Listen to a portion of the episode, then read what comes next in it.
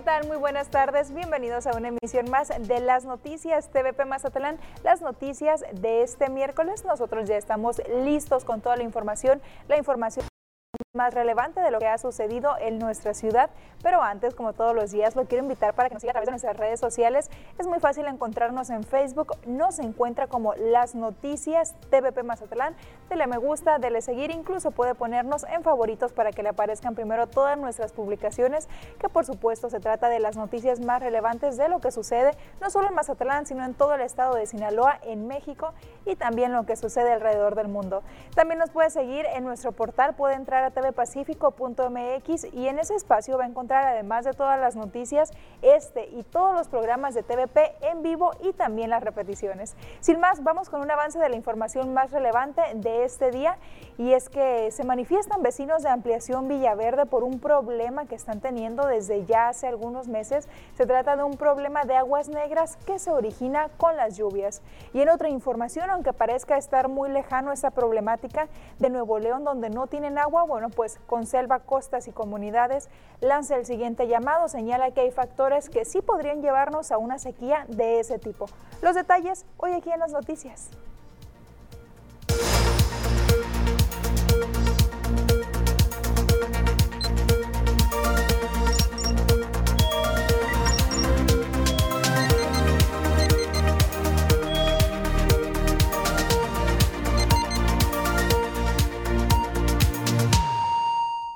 Tras las pasadas lluvias que se registraron en Mazatlán, los vecinos de la ampliación Villaverde señalan que están teniendo un serio problema de aguas negras. Los detalles en la siguiente nota. Las fuertes lluvias que se presentaron en Mazatlán este fin de semana dejaron alrededor de 40 familias de la calle Juan Cordero y Antonio Pujol de la colonia Ampliación Villaverde con grandes derrames de aguas negras, así como con pérdidas materiales.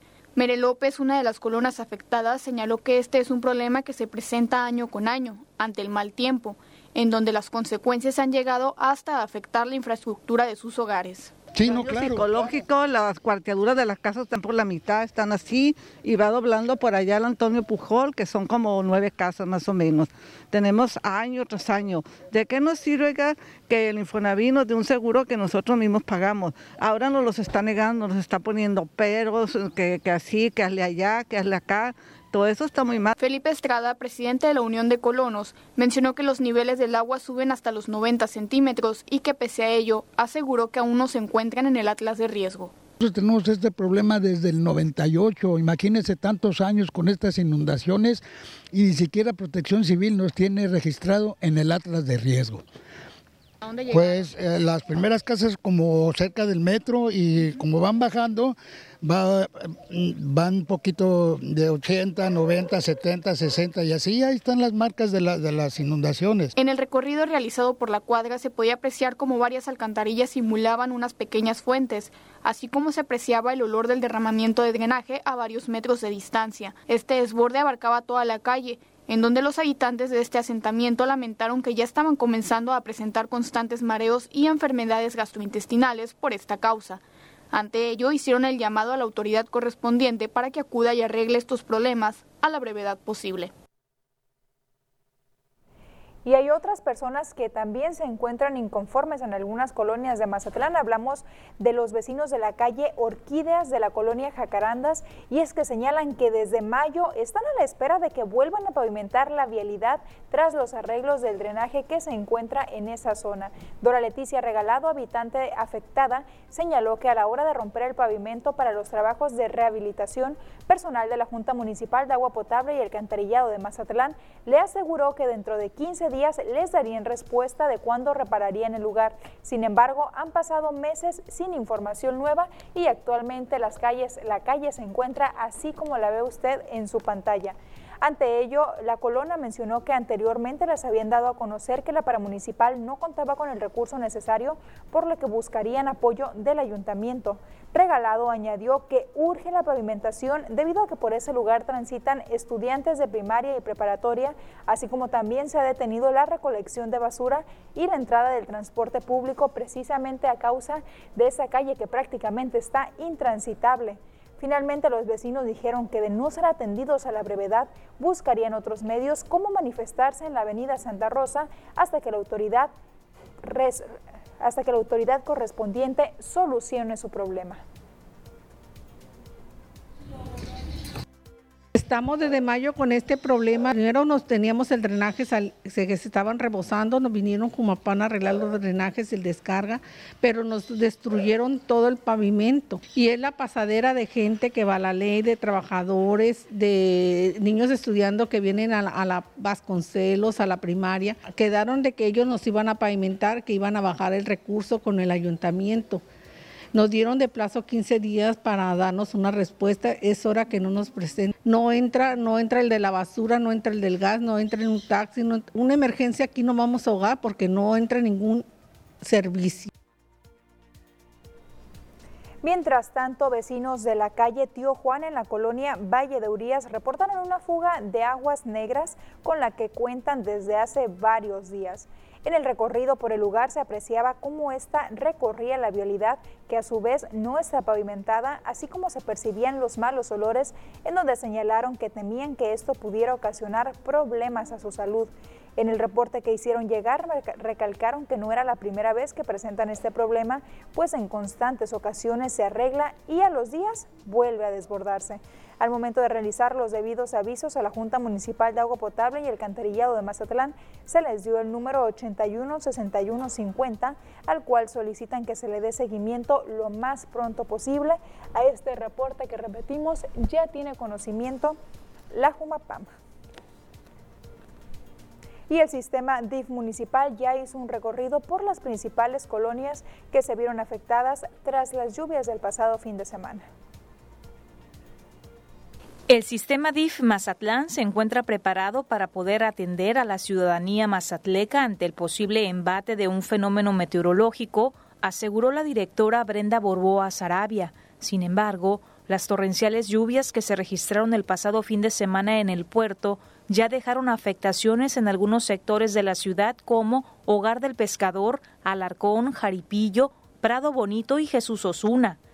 Para ello, la paramunicipal se hizo presente en Hogar del Pescador, en donde se tuvieron daños significativos, sobre todo al interior de las viviendas, dejando también afectados sus enseres domésticos. Efectivamente había muchísimo daño por estas aguas, por esta lluvia, que tengo entendido había durado más de una hora lloviendo. Entonces nos dimos cuenta efectivamente que había muchas familias dañadas, literal, no se les metió agua, se les metió lodo. En las casas, los refrigeradores, las estufas, televisiones, los equipos de sonido, todo, todo dañado. Nosotros como DIF, pues apoyamos con despensas, dimos alrededor de 70 despensas, 70 colchonetas, dimos 70 cobijas, dimos también 70, perdón, 20 kits de limpieza para aseo general, este, trapeadores, digo, para que limpien su casa. Nosotros regalamos 10 cajas de atún, las repartimos a estas familias. Pese a que se dicen preparados para esta temporada de huracanes, el llamado a la población se mantiene para que participe en la campaña Súmate, que está vigente y busca recolectar alimentos no perecederos, agua embotellada, entre otros víveres. Bueno, la campaña como tal ya duró un periodo de una semana, sin embargo, siempre lo hemos dicho, lo hemos externado a los medios y a toda la ciudadanía que la campaña sigue. Esta campaña es permanente prácticamente precisamente en esta época de lluvias. Y sí, efectivamente, de todo lo que donaron los, los, este, las personas que fueron tan gentiles de traernos apoyo, por supuesto que de ahí tuvimos que tomar y, hacer despensas y nos pueden seguir ayudando y a traernos aquí producto. Aquí estamos abiertos de, desde las 8 de la mañana hasta las 3 de la tarde para recibir apoyo. Borboa Sarabia informó que mantienen constante comunicación con el sistema DIF Sinaloa y la Coordinación Municipal de Protección Civil, monitoreando los pronósticos del estado del tiempo para, en caso de requerirse, habilitar los refugios temporales de manera oportuna. Y el martes por la noche se registraron intensas lluvias en el municipio de San Ignacio. Hubo una comunidad que se llama Platanitos, donde 30 familias tuvieron que ser evacuadas porque corrían riesgo en esa zona. Sobre eso habla Oscar Roberto Tirados, una coordinador de protección civil en la zona sur. En el municipio de San Ignacio, donde en la comunidad de Platanitos, que está delantito de Goyitán, se tuvieron que evacuar 30 personas, esto por la creciente de un arroyo que tiene la comunidad y de manera preventiva eh, se evacuaron hacia la comunidad de San Ignacio, hacia la comunidad de Coyotitán, perdón, se refugiaron en la primaria que tenemos en Coyotitán y de alguna manera eh, se está proporcionando refugio, eh, resguardo. ¿no? el día de hoy se va a evaluar las condiciones de la comunidad para, de ser necesario, regresarlos a sus viviendas. ¿no? Afortunadamente dio pauta la lluvia y el arroyo no alcanzó a meterse a las viviendas hasta el reporte que teníamos hoy por la mañana. Vecinos de la colonia Villa Galaxia y el fraccionamiento Jacarandas reportaron la falta de mantenimiento en el puente que se encuentra sobre el arroyo, el cual conecta a ambos asentamientos. En el lugar se pudo constatar que se encuentra en malas condiciones, pues la base de este tiene aberturas que pudieran seguir deteriorándose, así como las baldosas que se encuentran rotas. Hicieron el llamado a las autoridades correspondientes con el fin de que realicen las acciones de mantenimiento antes de que se rompa y que suceda algún una desgracia. Con estas noticias nos vamos a anuncios comerciales y volvemos.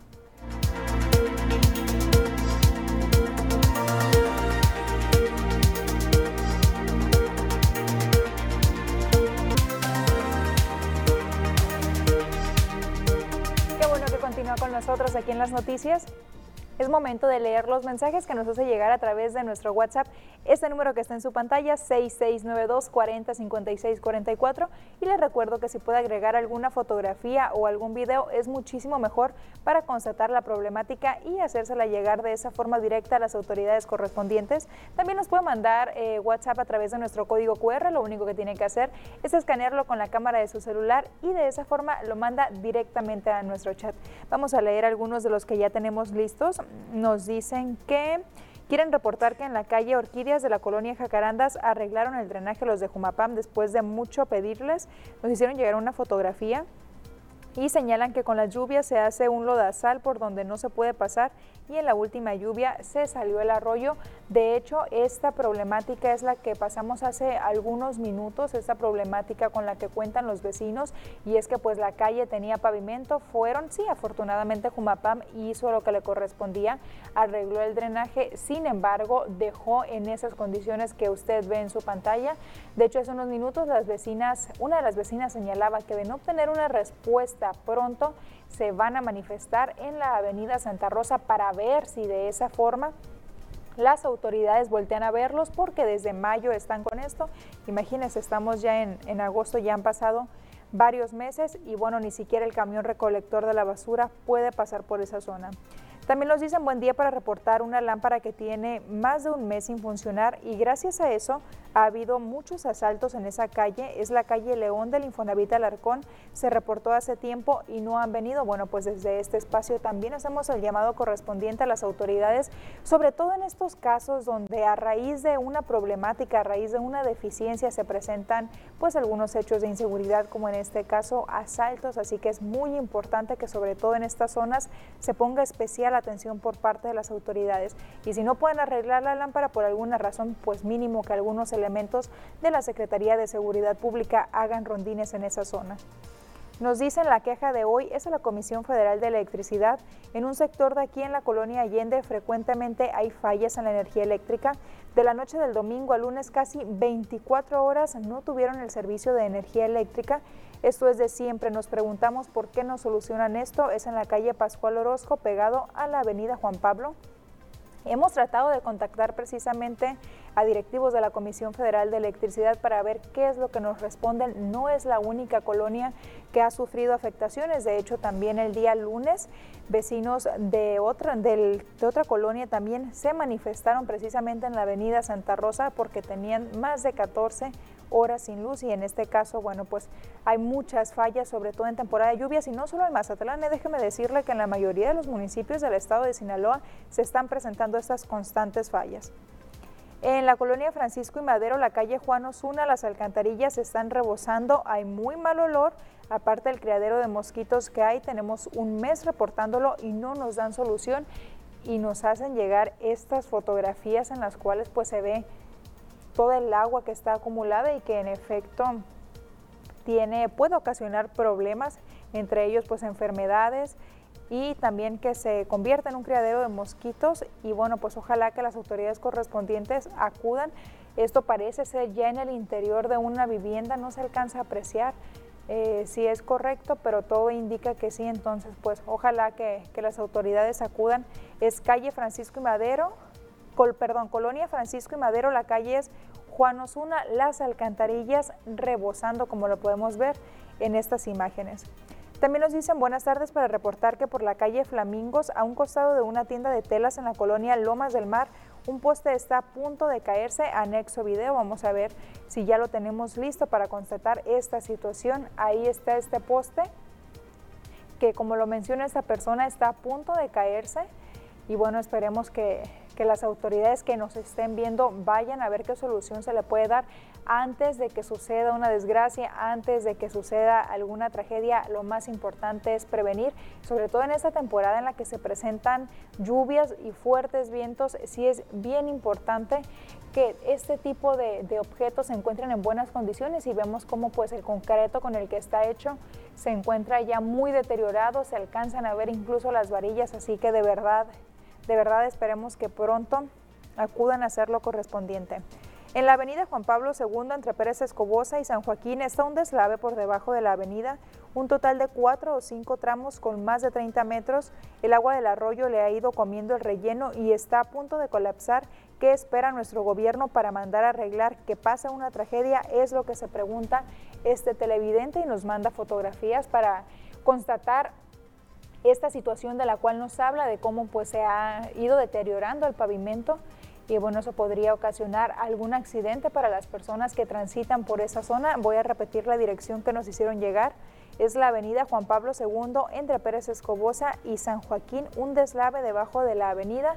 Nos aseguran que son entre 4 y 5 metros, así que sí es bien importante, repito, sobre todo en esta temporada, que se le dé el mantenimiento correspondiente a estas acciones de prevención antes de que suceda algo.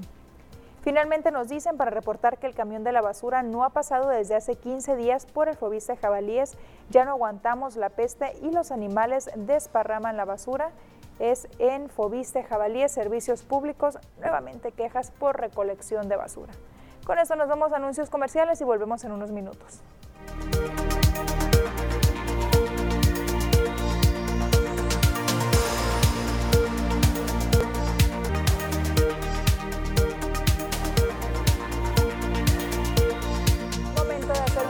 Por nuestro país para conocer las noticias más importantes.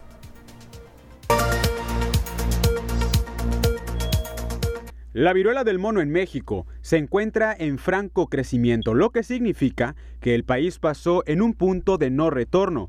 De acuerdo con el infectólogo y académico de la Universidad de Guanajuato, Alejandro Macías, señaló que el siguiente paso es pensar en la vacuna y en un tratamiento eficaz. Médicos arremeten contra Hugo López Gatel, subsecretario de Prevención y Promoción de la Salud, por criticar el modelo de consultorios médicos adjuntos a farmacias. Además, que calificó el servicio como un engaño ya que dijo que no resuelven los problemas de salud importantes. En su cuenta oficial de Twitter, Javier Tello, analista en políticas públicas de salud, escribió que el subsecretario de Prevención y Promoción de la Salud se le tiró al cuello los consultorios adyacentes a farmacias sin entender el contexto y la magnitud del tema, además de acusarlos de forma poca científica de incrementar la mortalidad durante la pandemia. La Guardia Nacional presentó a su Fuerza Especial de Reacción e Intervención. Se trata de 492 elementos capaces de realizar operaciones táctico-operativas de alto impacto, en apoyo a las funciones de la seguridad pública que ya realiza la Guardia Nacional. Entre sus misiones están el apoyo en cateos, traslado de reos peligrosos y el rescate de personas secuestradas, además de la búsqueda y o neutralización de explosivos y de amenazas por agentes químicos o biológicos.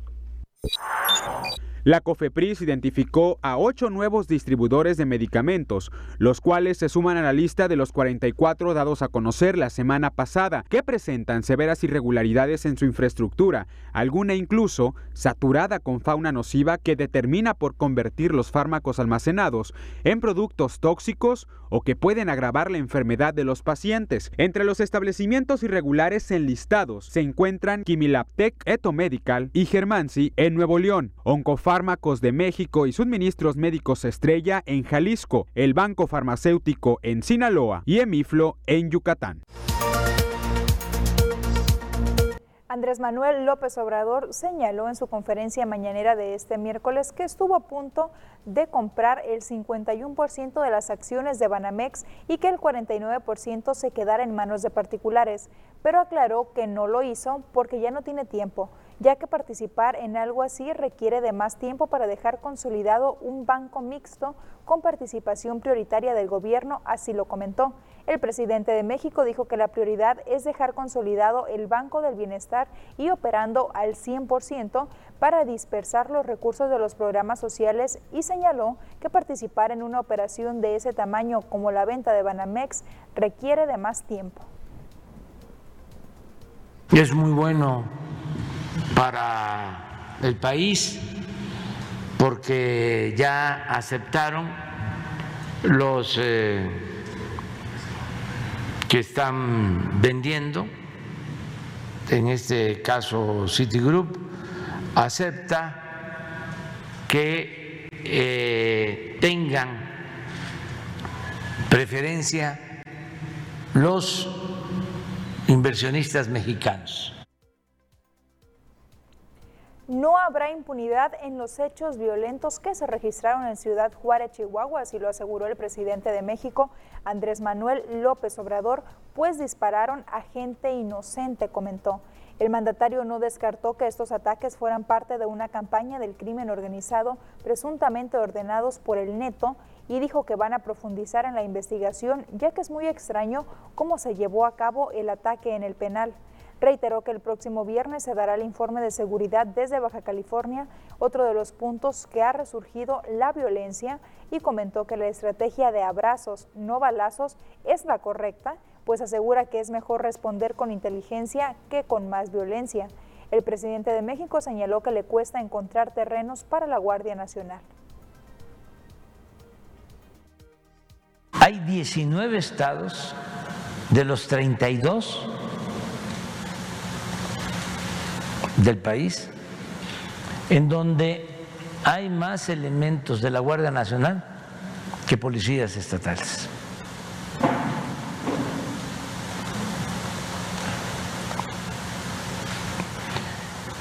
Entonces, por eso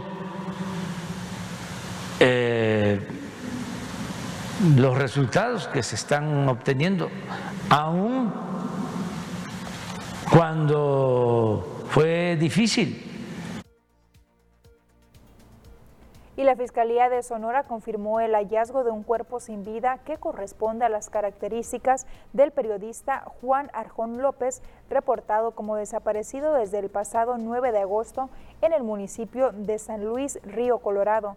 Con este crimen, tan solo en el presente año suman 14 los periodistas asesinados en México.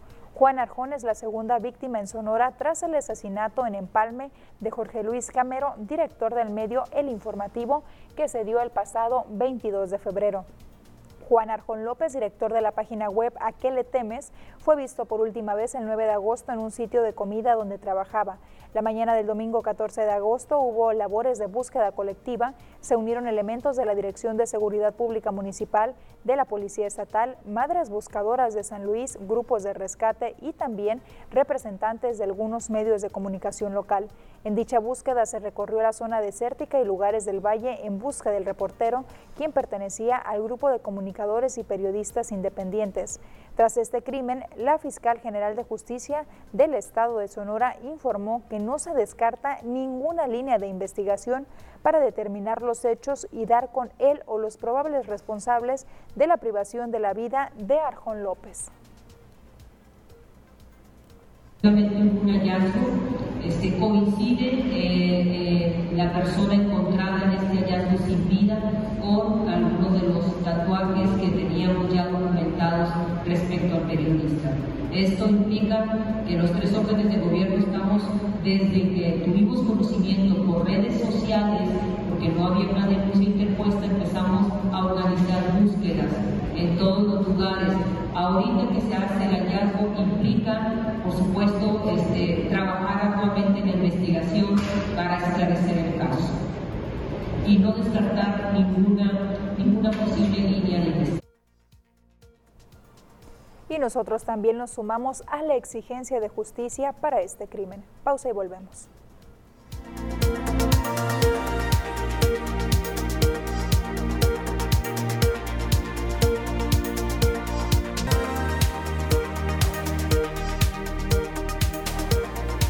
Mazatlán no está en el radar de los europeos, así lo dijo Carlos Verdegués Cristán, quien es el vicepresidente de la Asociación de Hoteles y Empresas Turísticas de Mazatlán. Señaló que será muy difícil que el puerto tenga vuelos provenientes de Europa.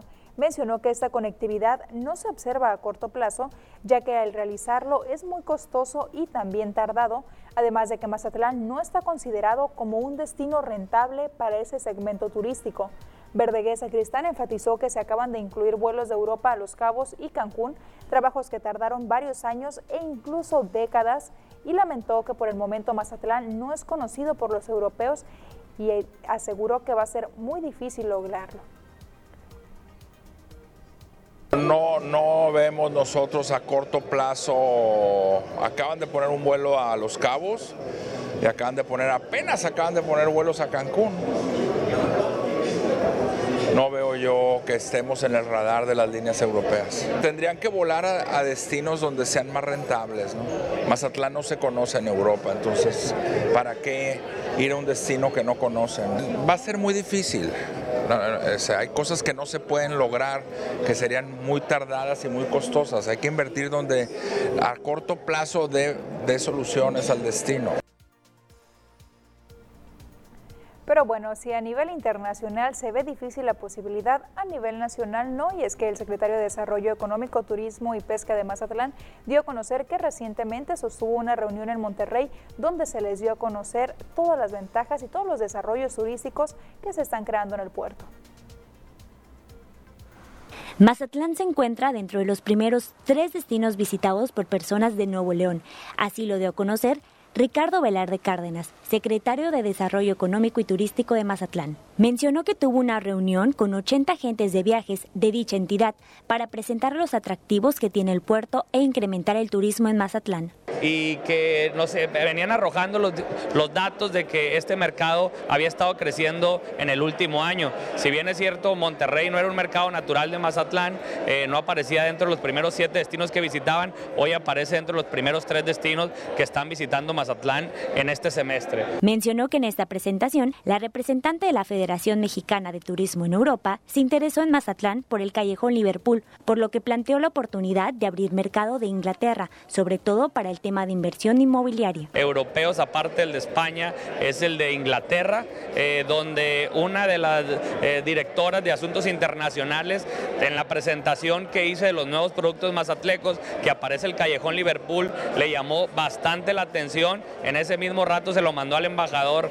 de Inglaterra en México y están interesados en venir a conocer el producto de Mazatlán y el Callejón Liverpool. Agregó que se realizarán más reuniones para fortalecer lazos con otros estados como lo es Nuevo León y Ciudad de México, además de proponer la hermandad para el beneficio social y económico de Mazatlán. Y luego de que autoridades consulares de Estados Unidos emitieran nuevamente un warning o alerta roja o naranja a casi la mitad del territorio mexicano por el aumento de los índices de violencia narcoterrorismo y secuestro, en donde se incluye a Sinaloa, el secretario de Economía en el Estado, Javier Gagiola Coppel, afirma que los visitantes siguen en aumento. El funcionario estatal precisó que los vuelos a Sinaloa y a Mazatlán están en un 68% arriba en comparación con el mismo periodo del año pasado. En cuanto a las inversiones, dijo que se mantienen. Hasta el momento las pláticas siguen con representantes de los sectores industrial, turístico, inmobiliario y también agropecuario.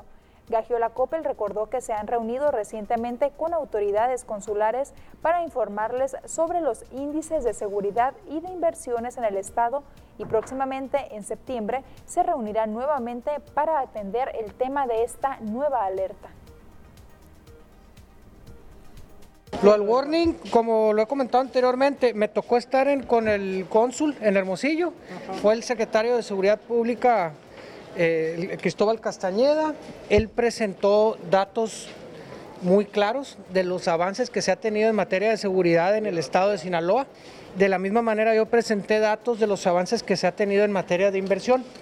Al demostrar que estamos mejorando en los datos, en los indicadores de seguridad en Sinaloa, es, un, incentivo para que el, el cónsul, quien tiene sus reuniones en Washington, analicen con datos duros de lo que realmente está, lo que realmente estamos avanzando. En un evento en septiembre yo vuelvo a ver al cónsul, al cónsul y vamos a seguir avanzando en el tema. Por su parte, el alcalde Luis Guillermo Benítez Torres señala que no estaba enterado de esta nueva alerta, pero también hace un llamado para que no lo hagan a la ligera y que se hagan responsables con indicadores reales de lo que sucede en Mazatlán. Lo desconocía, pero pues ya estamos padeciendo el anterior. Vamos a seguir trabajando por los conductos que debemos hacerlos para que ese warning no nos afecte. Ahorita traemos un, tenemos un barco aquí, hay casi 4 mil pasajeros, turistas que bajaron. Y es un dato muy importante.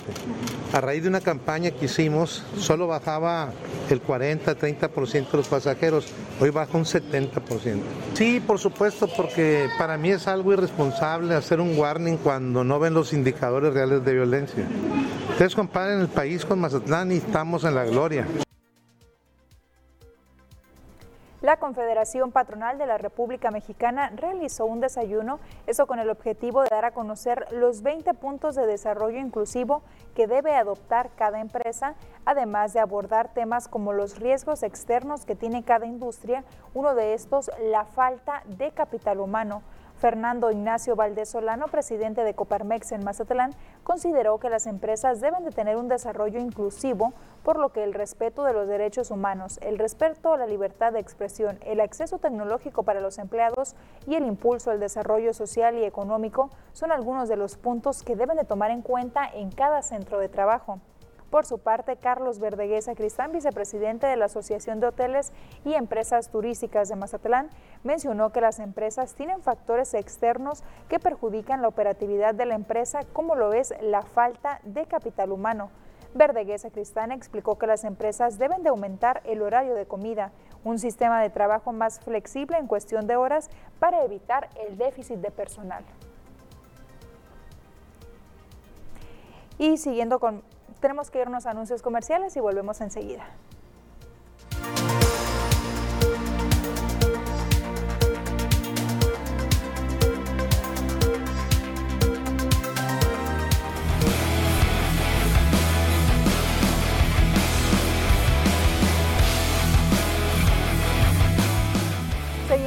Más aquí en las noticias y es momento de conocer qué es lo que sucede en el ámbito de los deportes y para eso como todos los días Ernesto Vázquez se encuentra aquí conmigo. Compañero, muy buenas tardes. Buenas tardes, Kenny. Efectivamente, la gente que nos está viendo ya en casita, listos con lo mejor de los deportes. Adelante, por favor. Muchas gracias. Vamos a adentrarnos efectivamente con lo que pasó dentro de una jornada más de la Liga MX. Le decía ayer que va rápido, ¿no? Por lo que se viene en el compromiso de la selección en el Mundial de Qatar, que ya estamos a muy pocos días de que dé inicio. Ayer el equipo de Mazatlán recibió al conjunto de los Gallos Blancos del Querétaro, el peor equipo del torneo. El conjunto del Querétaro se presentó en el puerto, resultado que no fue positivo para Mazatlán.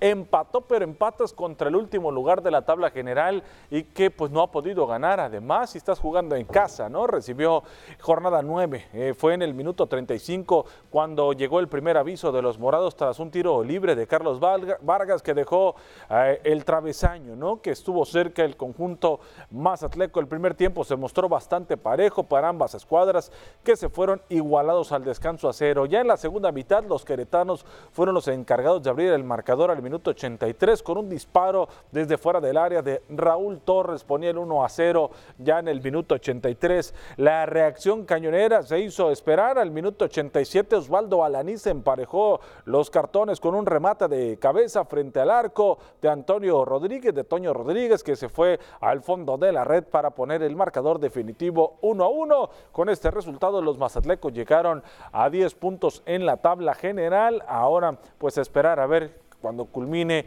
lo que viene a ser esta jornada, en donde se van a ubicar. Vamos a escuchar a Gabriel Caballero, entrenador del equipo de Mazatlán. Partido muy duro, sabíamos que iba a ser así hasta que se rompiera a lo mejor con algún gol, se abriera el, juego, pero, pero bueno, fue prácticamente hasta el final. creo que fue parejo, creo que fue no bien jugado por nosotros, creo que no, fue un buen partido de, nuestra parte. después si pudimos remontar, lo importante que nunca eh, desistimos de, a pesar de que no hicieron el gol al minuto 84, eh, lo encontramos rápido el empate y en la última jugada tuvimos también la del triunfo. Eh, hicieron, creo que Querétaro hizo un, buen partido y, nosotros por momentos sí encontramos los espacios, la profundidad que, queríamos y en otros momentos no. Entonces creo que a lo largo del juego eh, no, no, no, pudimos encontrar lo que buscábamos.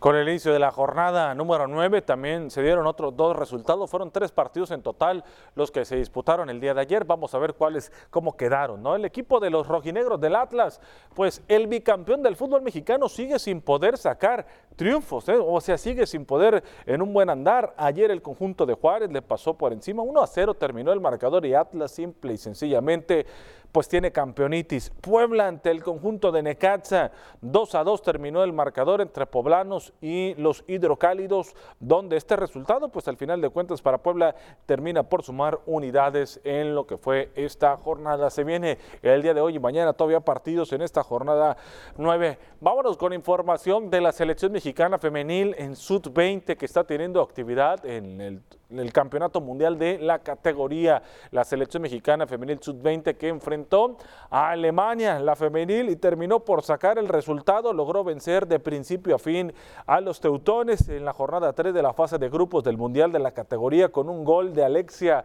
Villanueva. Las mexicanas están ahora en los cuartos de final, momento histórico para el fútbol femenil de nuestro país, pues dieron una lección a las teutonas del significado de jugar con ganas, con corazón y y poner el nombre de México y de toda la nación en lo más alto. Desde el minuto uno, las dirigidas por Ana Galindo salieron a comerse el campo, iniciaron a ser dominantes y controlar la pelota.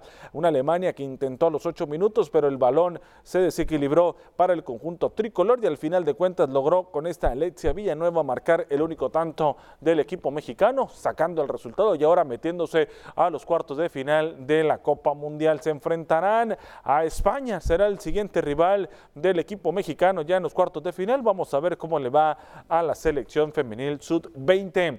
Vámonos con información ahora del ámbito local e internacional que están teniendo los mazatlecos, ¿no? En diferentes disciplinas, en este caso levantamiento de pesas. ¿Cómo le va a los mazatlecos en cuestión de levantamiento de pesas y sobre todo con lo que viene a ser la de la participación del porteño José Luis Hernández Cosío? Culminó en el primer lugar de levantamiento de pesas y tercero en Bench Press y récord panamericano en Delphic, participación en el campeonato norteamericano de Power Fitness. El porteño fue uno de los 22 powerlifter mexicanos con participación en el campeonato que se realiza en la ciudad de Panamá, dejando su constancia y calidad y con ello el récord panamericano en la categoría menor, menos 74 kilogramos subjunior, tras levantar 210.5 kilos en peso muerto, ¿no? Ahí está lo hecho por el porteño, poniendo en alto el nombre de Mazatlán en los diferentes eventos internacionales, ahora como le decía en el campeonato norteamericano Powerlifting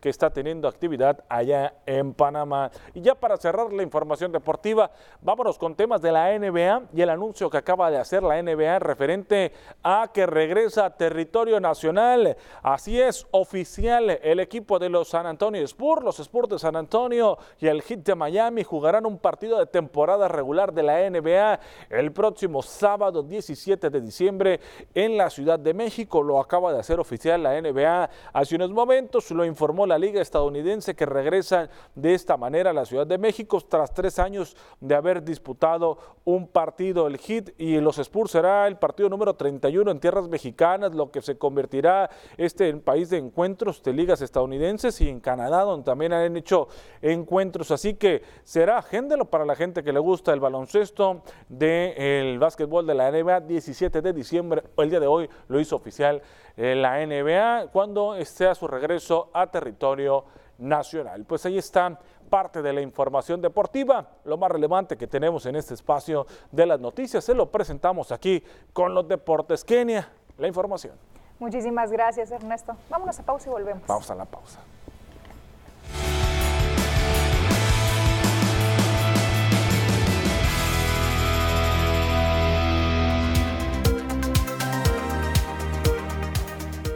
A conocer el pronóstico del tiempo para los siguientes días.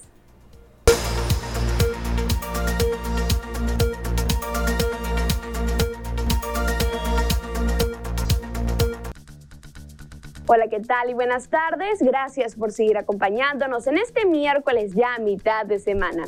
Y nosotros estamos listos con el reporte meteorológico, primeramente para conocer las temperaturas actuales en algunos puntos importantes del país. Y comenzamos como siempre en la frontera en Tijuana. El día de hoy tenemos una condición de cielo despejada con 28 grados. En La Paz se mantiene nublado con 31 grados, Guadalajara con 22, Acapulco se registran lluvias con 29 grados y Ciudad de México, actualmente tenemos una condición de cielo mayormente soleada con 24 grados. Pasamos a conocer las temperaturas actuales aquí en nuestro estado, en Sinaloa, y qué tenemos para el resto de la semana, comenzando en el puerto de Mazatlán. Aquí tenemos máxima que se mantiene en 31 grados centígrados en lo que resta de la semana. Para el viernes se prevén precipitaciones para Mazatlán. En el sector de Culiacán actualmente se mantiene con 29 grados. Ojo, los próximos días continúan las lluvias, las máximas que varían entre los 32 hasta llegar a los 35 grados para Culiacán. Para Guamúchil actualmente se registran cielos totalmente cerrados y leves lluvias. Mañana jueves todavía se mantienen las leves lluvias, al igual que lo que resta de la semana. Máxima que llega hasta los 35 grados en el sector de Guamúchil.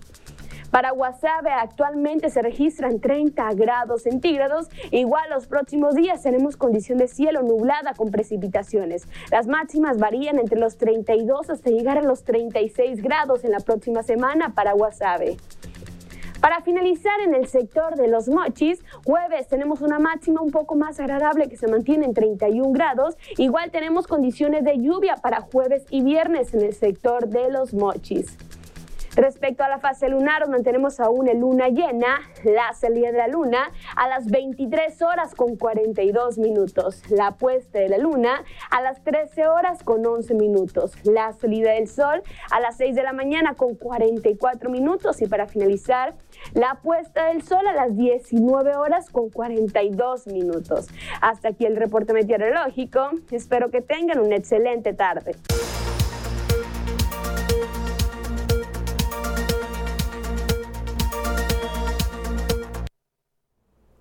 Pausa y volvemos.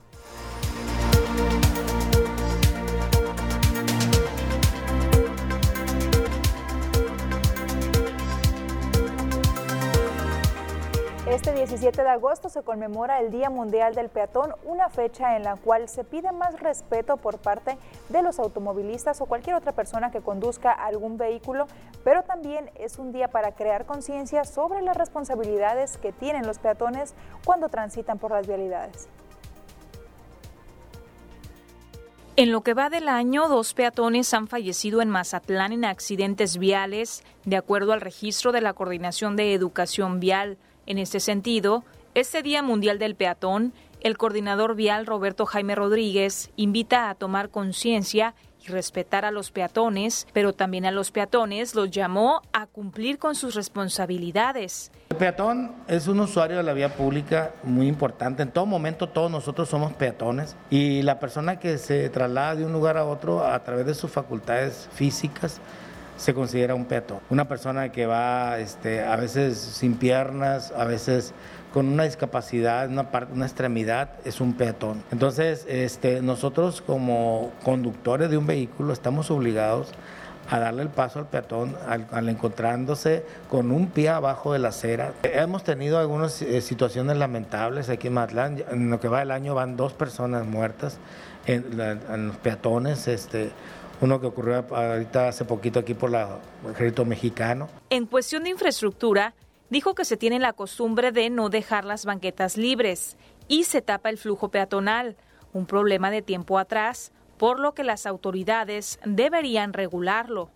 La gente a veces este, construye sus casas y cada quien hace la banqueta a veces al diseño de su casa y debe haber una norma de todo, ¿no? Que las autoridades debemos de regular, pero hay banquetas que están muy altas, este, hay lugares donde la gente se apropia de la banqueta, le pone barandal, este, le pone maceteras y tapa el flujo peatonal. Jaime Rodríguez dijo que es importante cuidar a los menores de edad y también a estudiantes ahora con el regreso a clases y a los conductores respetar los límites de velocidad permitidos. Tenemos que cuidar a los niños, tenemos que cuidar los estudiantes que ahorita regresan a clases y que cerca de la escuela existen el cruce de peatones, los niños, las, velocidades de 20 kilómetros por hora. En, los fraccionamientos donde hay muchos niños caminando, tenemos que cuidar este tipo de, lugares y, poder este, aportar lo que nos corresponde. ¿no? hay que saber ser un buen peatón, cruz, caminar correctamente, bajar de la banqueta al cruzar la calle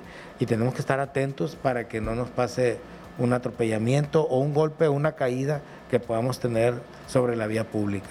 Por último, lamentó que el celular es un dispositivo que funge como factor de riesgo para los accidentes de tránsito, distractor de los conductores, pero también de los peatones. Y hablando de vehículos, hoy se hizo la revisión mecánica de todas las unidades que pertenecen al transporte para las escuelas y es que esta revisión recordemos que se hace cada año previo al inicio del ciclo escolar se realizó la revisión mecánica de vehículos de transporte escolar previo al inicio del ciclo 2022-2023. En esta primera etapa se supervisaron 30 unidades de las 80 que operan en Mazatlán, con el objetivo de brindar un servicio de calidad y seguridad a los estudiantes. Rubén Medina Beltrán, subdirector de Vialidad y Transporte en Sinaloa, dijo que esta revisión se realizará en todo el estado, ya que es de vital importancia que las unidades cuenten con los requisitos que se les piden, como la póliza de seguro vigente, botiquín de primeros auxilios, extinguidor, llantas y carrocería en buen estado. El objetivo de la revisión del transporte de educando es precisamente tener unidades en perfectas condiciones para que al niño, a la niña, al estudiante se le brinde un servicio de calidad y seguro que por cuestiones mecánicas no tengamos ningún tipo de accidente, que por cuestiones de, capacidad del chofer no tengamos accidentes, si ocurre algún accidente que sea meramente circunstancial. Agregó que 30 unidades fueron revisadas este 17 de agosto y que las 50 que restan serán supervisadas antes del 29 de agosto, día que inician las clases. Medina Beltrán dio a conocer que también se contempla la instalación de cámaras de vigilancia en las unidades para garantizar la seguridad de los estudiantes. Esas cámaras que se van a instalar, si bien es cierto que requieren de una inversión, también lo es que esas cámaras, en Culiacán muchos, muchos camiones ya la traen, han servido para, para cuando se comete algún ilícito dentro de una unidad. Hay usuarios que no saben que va esa cámara adentro y ahí se, determina la culpabilidad de la persona y de quién es el culpable a la hora de agredir a alguien. Dijo que la delegación estará al pendiente de que los choferes del transporte escolar conduzcan respetando la ley de tránsito y transporte. De no ser así, serán sancionados. El pasado martes circuló en redes sociales una fotografía y unos videos en el que se podía observar a un conductor del transporte urbano de Mazatlán y a un motociclista que se agredían física y verbalmente en plena vía pública, como sucedió hace unos días también en Zona Dorada. Sobre eso, el presidente de la Alianza de Camiones, Faustino Mejía Chávez, dijo que ya se sancionó al chofer de la unidad y también que ya se hizo la denuncia correspondiente. Mira, lo que pasó es que el chofer estaba parado, llega el, llega el motociclista y le quebra un vidrio. Ahí tengo los, eh, el video, lo bajamos nosotros y estamos interponiendo la denuncia eh, correspondiente por la situación. Tanto como, como bajarse, sí se hicieron de palabras. Eh, la agresión es cuando el chofer está parado y llega el, motociclista y le quebra dos vidrios. Inmediatamente nosotros paramos el vehículo para aclarar la situación eh, ya se tomaron las medidas adecuadas, precautorias al respecto y bueno, vamos a proceder legalmente también. Este miércoles se llevó a cabo la segunda mesa de trabajo entre el Ayuntamiento de Mazatlán y las viudas de policías municipales y elementos de tránsito jubilados. El secretario del Ayuntamiento, Edgar González Atarain, dijo que se está trabajando en la documentación de expedientes. Hasta el momento se tienen alrededor de 30 expedientes y siguen llegando más. Adelantó que la tercera mesa de trabajo se llevará a cabo la semana que entra para definir si se está en condiciones de iniciar con los pagos a finales de este mes. Para ello, reiteró que se tiene que aprobar una modificación presupuestal por parte del Cabildo. Recordemos que las viudas de policías y tránsitos jubilados piden la homologación en sus pagos, esto de acuerdo al decreto 645 aprobado en julio de 2021 y descartan las autoridades estatales que se pueda presentar un segundo culiacanazo. El secretario de Seguridad Pública en Sinaloa, Cristóbal Castañeda Camarillo, dijo que tras los hechos delictivos que se suscitaron el pasado fin de semana en estados vecinos de la entidad. No, ahorita no hay este, ningún algo que nos este, permite incidir. Obviamente hay una suma de esfuerzos por parte de los tres órdenes de gobierno para atender este tipo de temas. Hay un despliegue este, constante, la Guardia Nacional está sumando esfuerzos, el propio ejército. Entonces, nuevamente la invitación a la ciudadanía para que denuncie cualquier hecho que pudiera ser considerado como ilícito. Castañeda Camarillo señaló que la identificación de las seis personas en un motel de la zona norte de Culiacán sí venían de Tijuana, pero iban rumbo al estado de Jalisco. Señaló que no llegaron a Sinaloa para quedarse ni tampoco para realizar conflictos delictivos. No tanto así como acercados. Nosotros pensamos que estaban, eh, se habían fugado y se estaban refugiando, iban de tránsito para este Jalisco, según la información inicial que tenemos. No tenemos ningún indicio que hubieran querido hacer algún eh, tipo de eh, evento similar aquí en, el estado. no traían este, esa intención, ¿no? Todo parece indicar que iban de tránsito. Pero mire, quienes no están de acuerdo con estas declaraciones y señalan que el riesgo de que en Sinaloa se repita un evento como el denominado Culiacanazo es latente, esto lo manifestó el presidente de la Federación de Barras de Colegios y Asociaciones de Abogados de Sinaloa, Julio Alvarado Andrade, quien señaló que es evidente que los brotes de violencia que hay en la mayoría de los estados con quema de vehículos y disturbios por parte del crimen organizado es una muestra del fracaso de la estrategia de seguridad implementada por el presidente López Obrador, que ha dejado crecer a los grupos delincuenciales y ahora tienen la capacidad de paralizar un Estado a la hora que ellos quieran. Por supuesto que esto puede replicarse no nomás en Sinaloa, en todo el país, y esto es como, como consecuencia de que verdaderamente no existe una fuerza del orden en, en el país como en el Estado.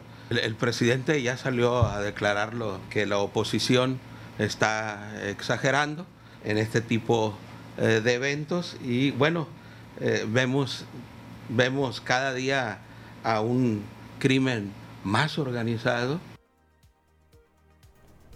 Alvarado Andrade también comentó que las reacciones violentas que se observan por parte del crimen organizado pudieran ser una respuesta al incumplimiento de acuerdos que aun cuando las autoridades lo han negado, desde las agencias de investigación estadounidenses han sugerido que pudiera haber esta complicidad de algunas corporaciones, no solo civiles, sino militares, con cárteles mexicanos. Incapacidad del gobierno federal para enfrentar al, crimen, al crimen organizado y también lo que, lo que percibimos nosotros es que esto pudiera derivar por el incumplimiento de, algunos acuerdos que, pudieran haberse hecho con, con, el crimen organizado y que hoy día este, no se están cumpliendo. Y tras un operativo conjunto con los tres órdenes de gobierno, se confirma la captura de quien fue identificado como Humberto N. en la zona norte de Culiacán. Se trata de un reo del penal de Aguaruto que se fugó del Hospital General de Culiacán después de una intervención médica la madrugada de este miércoles 17 de agosto. Así lo informó el subsecretario de Seguridad Pública en Sinaloa, Carlos Alberto Hernández Leiva. Empezamos a ubicar rápidamente algunos domicilios probables en donde esta persona pudiera encontrarse. Y bueno, derivado de eso se montaron diferentes operativos apoyados obviamente con personal del Ejército Mexicano, de la Guardia Nacional, que nos estaban dando cobertura hacia un radio más extenso. Eh, también la Policía Municipal, eh, de manera coordinada con el Secretario de Seguridad Pública, empezamos a movilizar unidades de manera cautelosa para evitar que la persona se sustrajera de, pues, de la reaprensión. En las primeras declaraciones que hizo el secretario de Seguridad Pública en Sinaloa, Cristóbal Castañeda Camarillo, señaló que la pareja sentimental de Humberto fue quien lo ayudó a escapar. Sin embargo, argumentó que también fue un descuido del custodio para que la fuga se pudiera concretar. Este, o no eh, fue sedado, nosotros lo vemos un poco complejo. Este, para nosotros fue una, un descuido. Decían que había sido este, sedado por un café. La mamá sí refiere que le dio este, un café, pero este, no creemos que haya tenido un somnífero, ¿no? Pero de todos modos el área de asuntos internos será quien, quien este, realice la investigación administrativa y la Fiscalía General del Estado la investigación legal correspondiente. Tras el operativo montado por la Policía Estatal, se identificó a Humberto en un domicilio particular, donde después de percatarse de la presencia de los elementos de seguridad, quiso darse a la fuga con el apoyo de otras personas, pero no lo logró y fue capturado nuevamente. Eh, que no sabemos este, cuál sea el parentesco o no, eso lo vamos a determinar o lo va a determinar la, la, la, autoridad competente. Una persona más viajaba con él, es, femenino, sí, es femenino. ¿Las personas que dice que le ayudaron quedaron detenidas? No, estamos en ese proceso de investigación para determinar quiénes son, pero bueno, ya lo tenemos a él, ya mediante las actividades que realiza la Fiscalía General del Estado, pues ya se va a poder determinar quiénes fueron las personas que lo ayudaron a escapar del hospital. Con esto nos vamos a anuncios comerciales y estamos de regreso en unos minutos.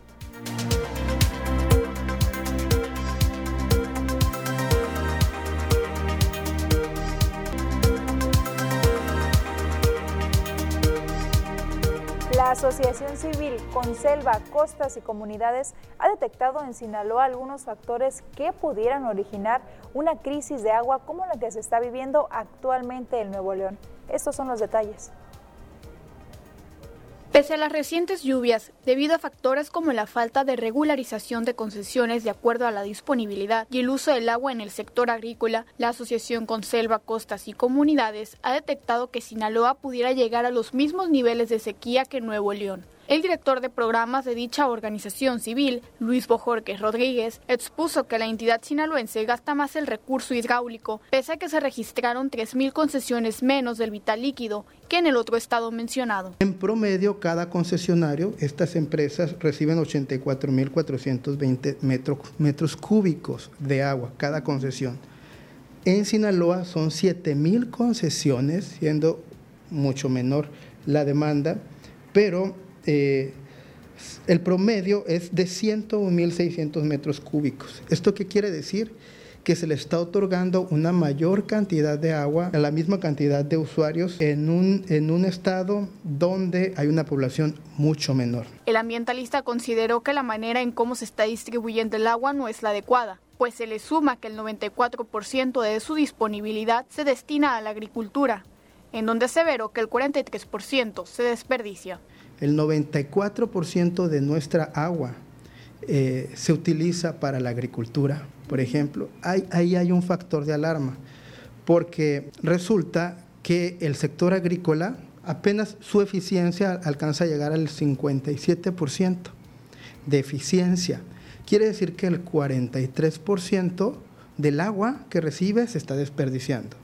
Y siendo el principal sector, pues estamos hablando de que la mayor cantidad de agua que tenemos disponible para uso de los sectores y de la sociedad se está desperdiciando. Con esto, ante el uso discriminado de este recurso y los pronósticos del cambio climático, el integrante de Conselva dio a conocer que con base a los estudios realizados, en los próximos 20 años se prevé tener hasta un 20% menos del vital líquido, lo que pudiera resultar imposible sustentar a la población, sobre todo con el crecimiento del desarrollo inmobiliario y turístico.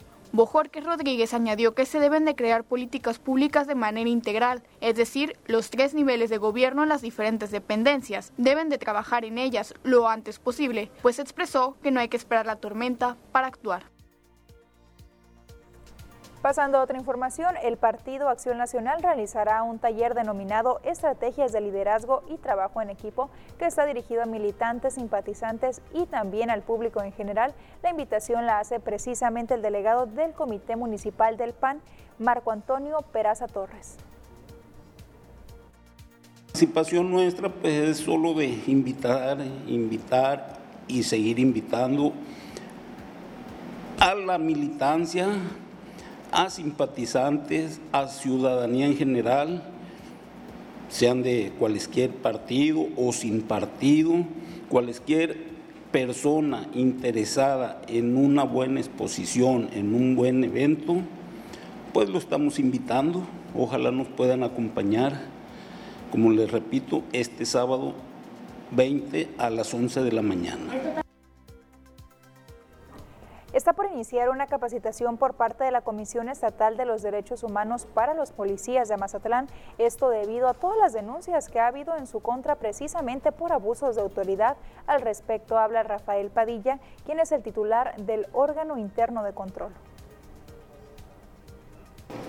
Bueno, eso ya está programado para el 21 de septiembre, ¿no? ¿Para el 21 de septiembre? Sí, que la recomendación dice que va enfocada a Seguridad Pública y Tribunal de Barandilla, ¿no? Sí, la misma Comisión Estatal la, estamos gestionando con ellos. No, no tengo todavía el dato, la estamos gestionando apenas, pero la fecha estimada es el 21 de, de septiembre. Bueno, trae más temas, ¿no? Nos da, trae más temas la recomendación y los estamos trabajando. Por ejemplo, dar a conocer la recomendación a todos los trabajadores del Tribunal de Barandilla de Seguridad Pública y en eso estamos trabajando. Es lo que estamos viendo, ¿no? Porque a lo mejor vamos a ocupar dos porque tampoco podemos dejar a, la ciudad sin elementos, ¿no? Por tenerlos en una capacitación. Vamos a buscar la manera de trabajarlo. Nuevas hasta ahorita no tenemos. El secretario del ayuntamiento, Edgar González Satarain, dijo que no se ha recibido ninguna notificación por parte de la Auditoría Superior del Estado por esta investigación que hay en contra de la adjudicación directa de luminarias.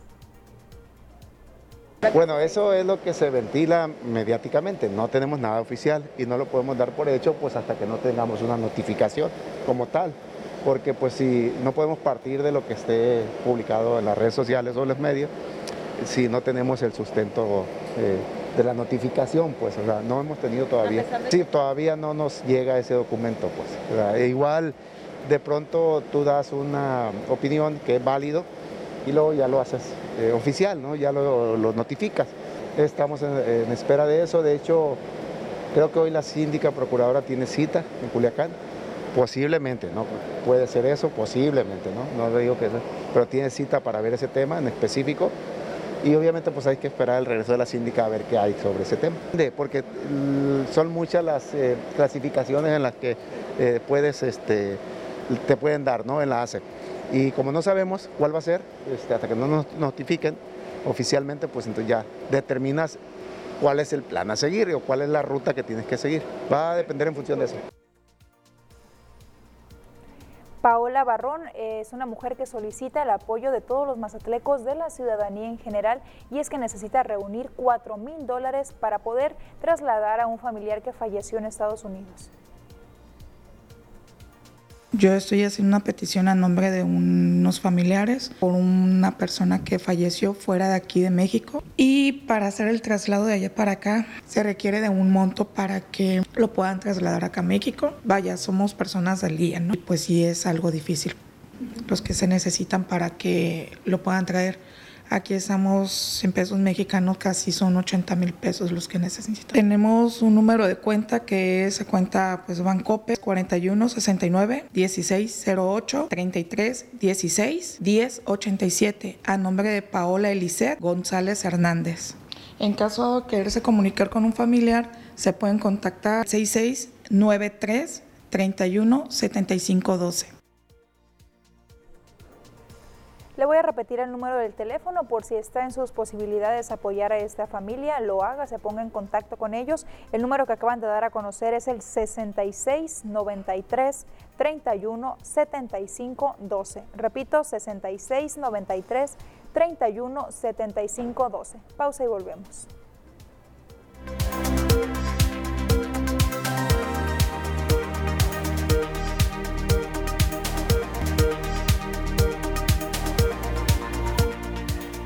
Zambrano nos tiene lista la siguiente información. Hola, ¿qué tal? Y buenas tardes. Gracias por seguir acompañándonos. Todos hemos escuchado alguna vez la palabra hemisferio, pero ¿saben ustedes qué significa realmente? Hoy platicaremos sobre este tema. La palabra hemisferio es un término que se utiliza para referirse a cualquier mitad de la Tierra. Nuestros hemisferios son dos, el hemisferio norte y el hemisferio sur. Y cada uno tiene características muy diferentes. El hemisferio norte se refiere a la mitad norte del ecuador de la Tierra, mientras que la mitad sur es la mitad al sur del Ecuador. Y un tema importante es que aunque en ambos predominan las temperaturas bajas y grandes extensiones de hielo, un factor importante entre sus diferencias es el clima, principalmente en la distribución de la Tierra cerca del mar. La superficie terrestre en el hemisferio norte es mayor y la superficie oceánica en el hemisferio sur es mayor. Y esto tiene diferentes consecuencias, como por ejemplo que el hemisferio norte hay montañas que actúan como escudos de tormentas y en el hemisferio sur la corriente circumpolar antártica fluye sin obstáculos alrededor del continente, haciendo que el clima sea aún más duro, porque no hay tierra para protegerse del viento. Hasta aquí el tema del día de hoy y los invito a seguir acompañándonos durante durante nuestra programación. Llegamos al final de las noticias. Muchísimas gracias por habernos acompañado durante esta hora y media de información. Los dejamos con la camorra.